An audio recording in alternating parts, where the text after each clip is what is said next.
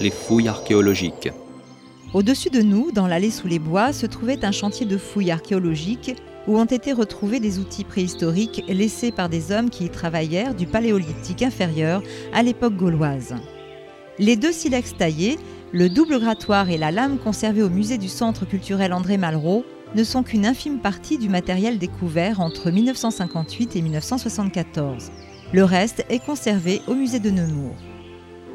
Pendant que nous longeons le bois, quelques mots à son sujet.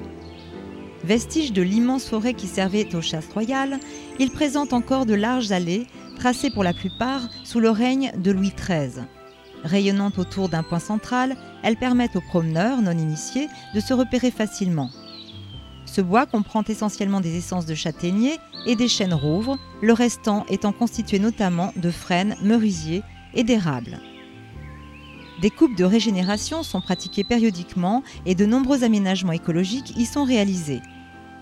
À titre d'exemple, citons le nettoyage et la réhabilitation des mares. De même, il existe une réserve biologique sur 40 hectares, forêt primaire où, dans un but écologique et pédagogique, l'homme n'intervient pas. Bien qu'intéressante, la chose n'est pas nouvelle, car une telle expérience est observée sur une parcelle en forêt de Fontainebleau depuis Louis XIV.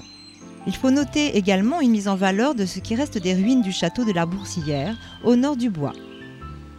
Pour ceux qui voudraient en savoir plus, sachez que des visites thématiques de la forêt peuvent être organisées en association avec l'Office de tourisme et l'Office national des forêts, ornithologie, botanique, découverte de la forêt.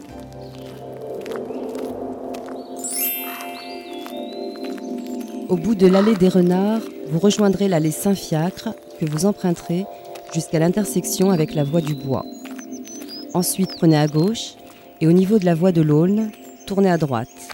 Vous ne tarderez pas à apercevoir quelques mètres plus loin le fameux pigeonnier au colombier, d'où a été tiré le nom de la salle des fêtes.